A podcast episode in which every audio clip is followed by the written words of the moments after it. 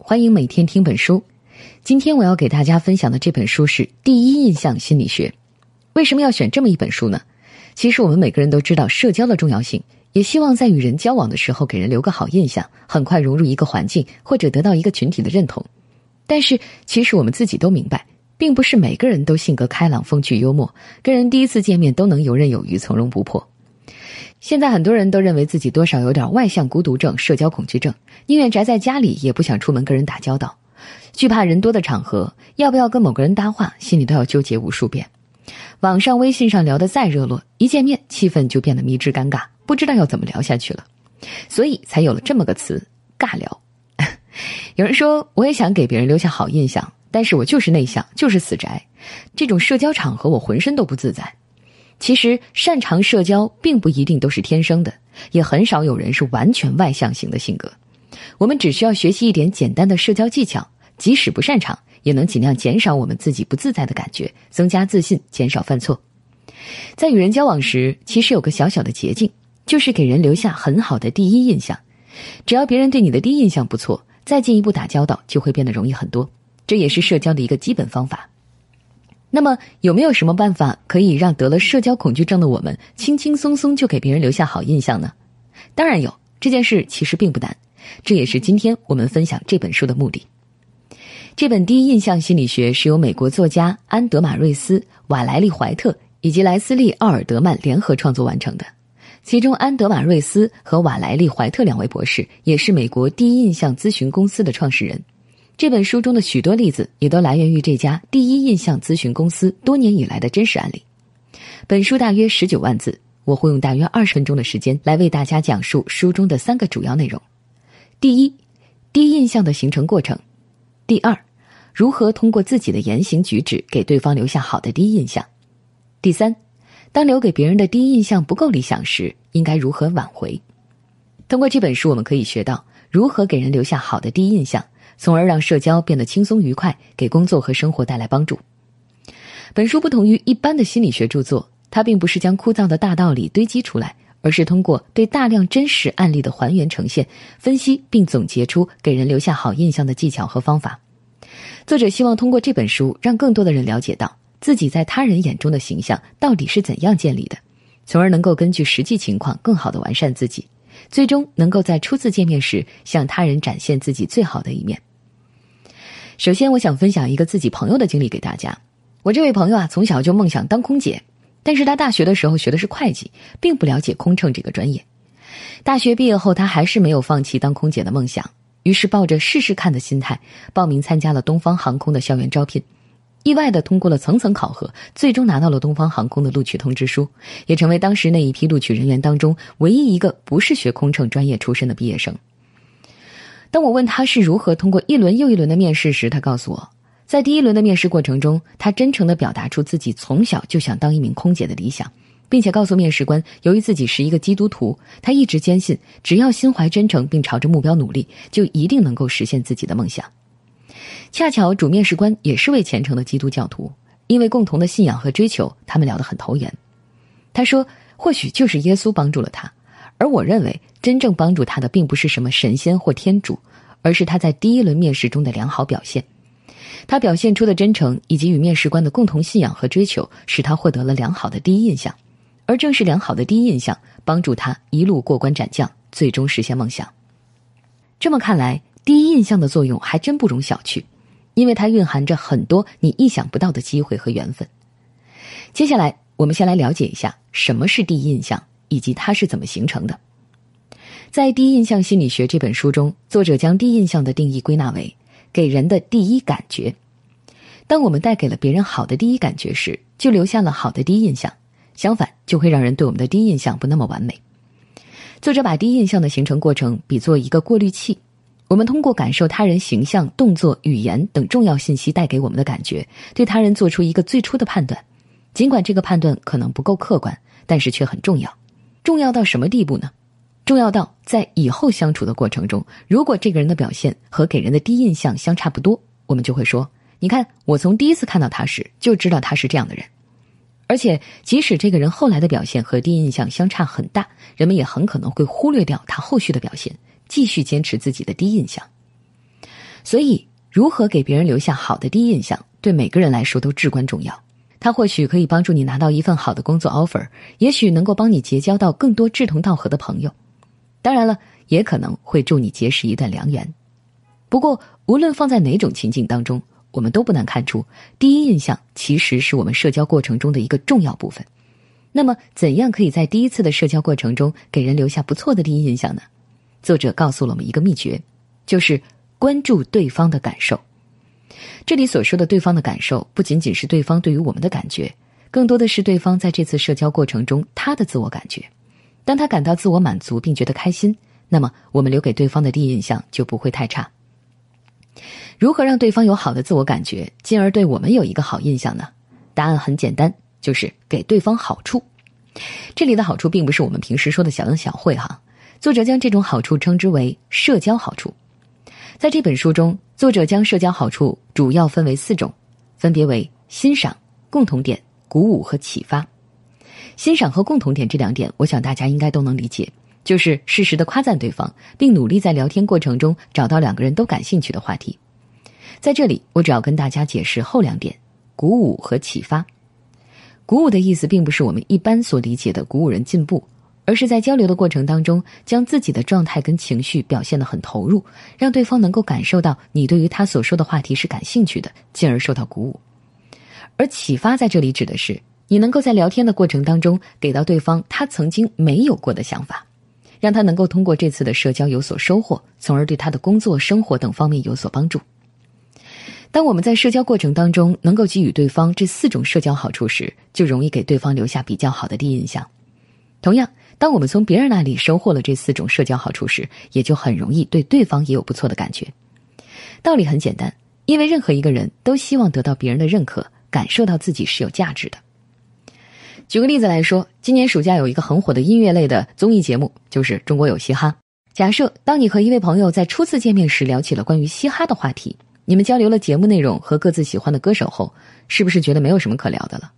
如果这个时候你能够讲出一些嘻哈音乐在中国的发展历程，或者讲一讲为什么 rapper 这种形式曾经只是地下音乐，类似这样更深刻的信息，就会给对方带来更多的收获，也成功的启发了对方对于嘻哈音乐更深层次的思考。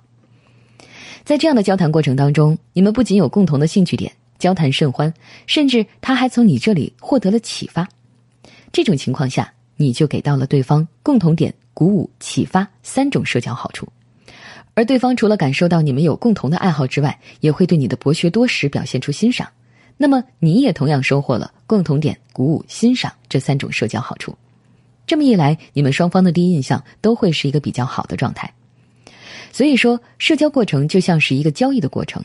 当我们尽可能多的付出社交好处的时候，就会收获好的第一印象。那么，如何在第一次的见面过程中给予对方尽可能多的社交好处呢？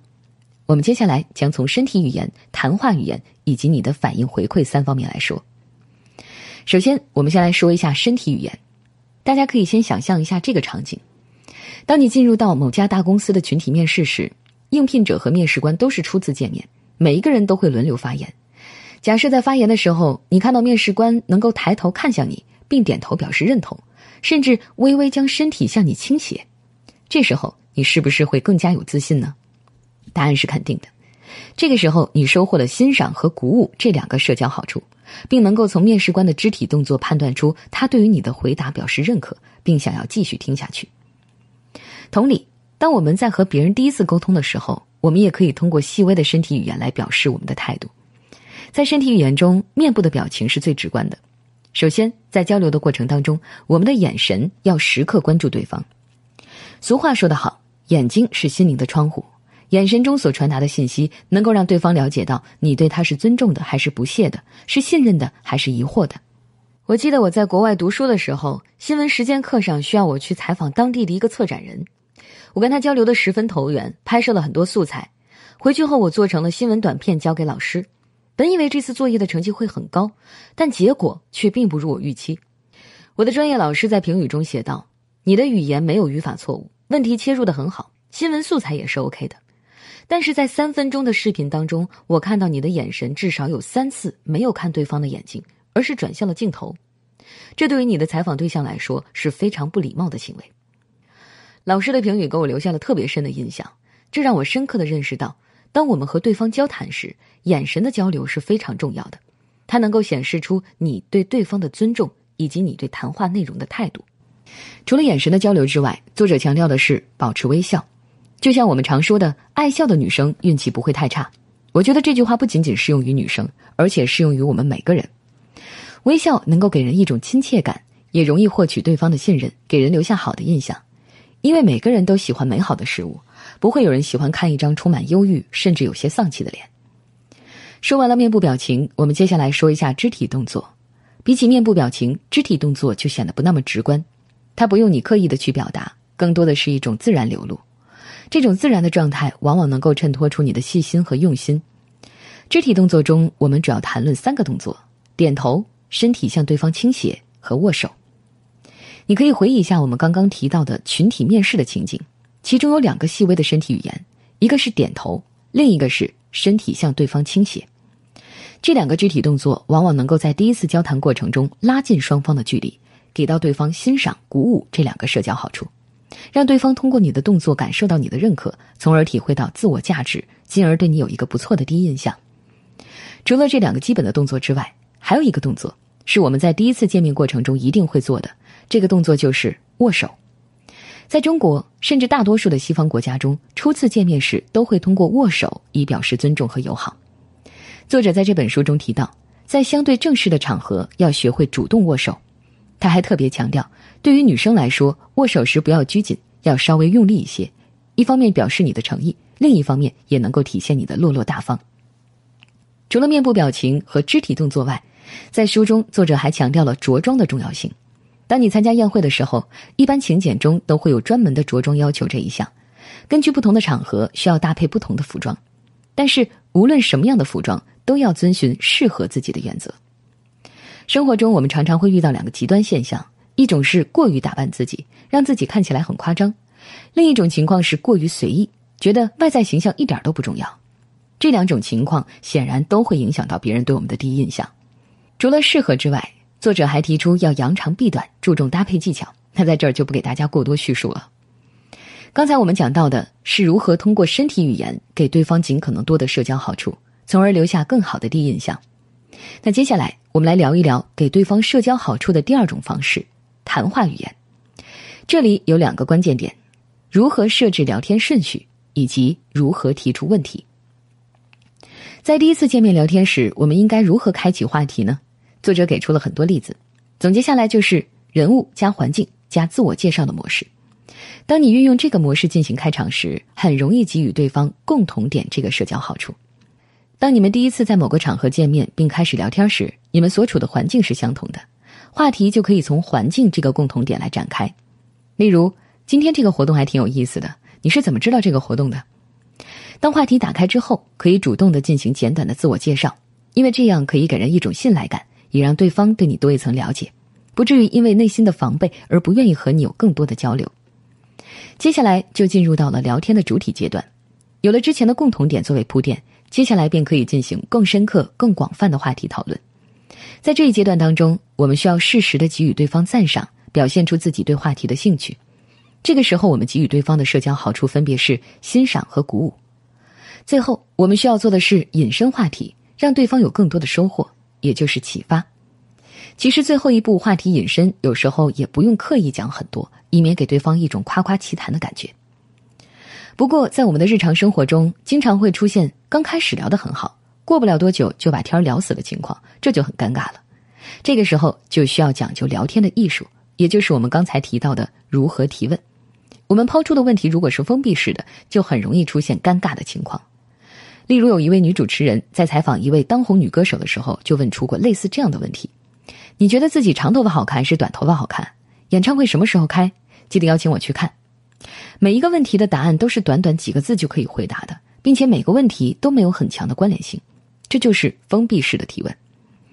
如果我们可以开放式的提出问题，例如演唱会会有什么新的元素加入呢？会邀请神秘嘉宾吗？让对方可以展开多说一些信息，气氛就会好很多了。在谈话语言当中，作者还特意提醒我们，在第一次见面时，有两类话题尽量不要提及：一类是涉及宗教信仰、政治的敏感问题；另一类是关于自己的繁琐小事，前者过于严肃，容易触及原则；后者呢又过于私密，容易让人感觉无聊。那么，关于如何给对方尽量多的社交好处，我们已经说了两种，一个是身体语言，一个是谈话的技巧。最后，我们讲一讲如何给人一个好的反应回馈，来获得好的第一印象。在上面的讲述中，我们多数情况下假设自己是主动的那一方，但是我们并不能保证在任何情况下我们都是话题的主导者。当我们是被提问的那一方时，我们应该如何做出一个恰当的回应呢？在回应的过程当中，我们需要给予对方动作上的肯定，这和我们刚刚讲的身体语言是相通的。接下来，我们主要讲一讲语言交流当中应该注意些什么。当对方提出的问题是我们知道并且感兴趣的，那么就很容易继续下去。简单有条理的回答就是最好的，切记不要长篇大论，把对方晾在那儿。如果对方提出的问题是我们从前没有接触过的，这个时候我们可以礼貌的表示自己不太了解，但自己很感兴趣，可以让对方多讲一讲。有些人会觉得遇到自己不了解的问题，我们可以转移话题，但是作者告诉我们，与其耍小聪明转移话题，不如大方承认自己不太了解，请对方赐教。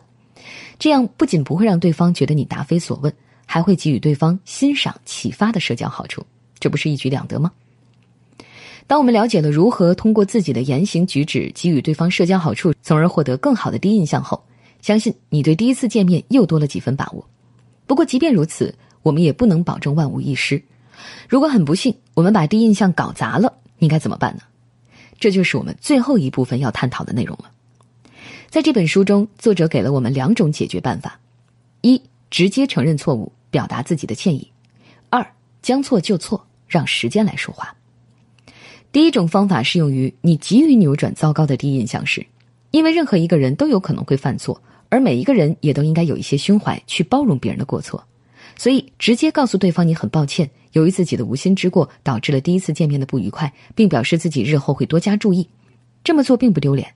因为这不仅可以让对方感觉到你的诚意，还会使对方重新纠正对你的第一印象。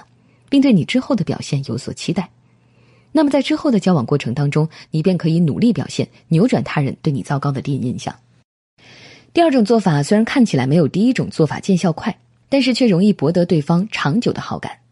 比如现在挺红的一个女演员袁姗姗，在刚进入演艺圈的时候，由于演技的生疏不自然，眼神呆滞，经常被观众黑，讽刺她死鱼眼，甚至说她不配进入演艺圈。当不好的声音涌向他的时候，他并没有据理力争，甚至在面对媒体的提问时，还会自黑一下，调侃自己，活跃气氛。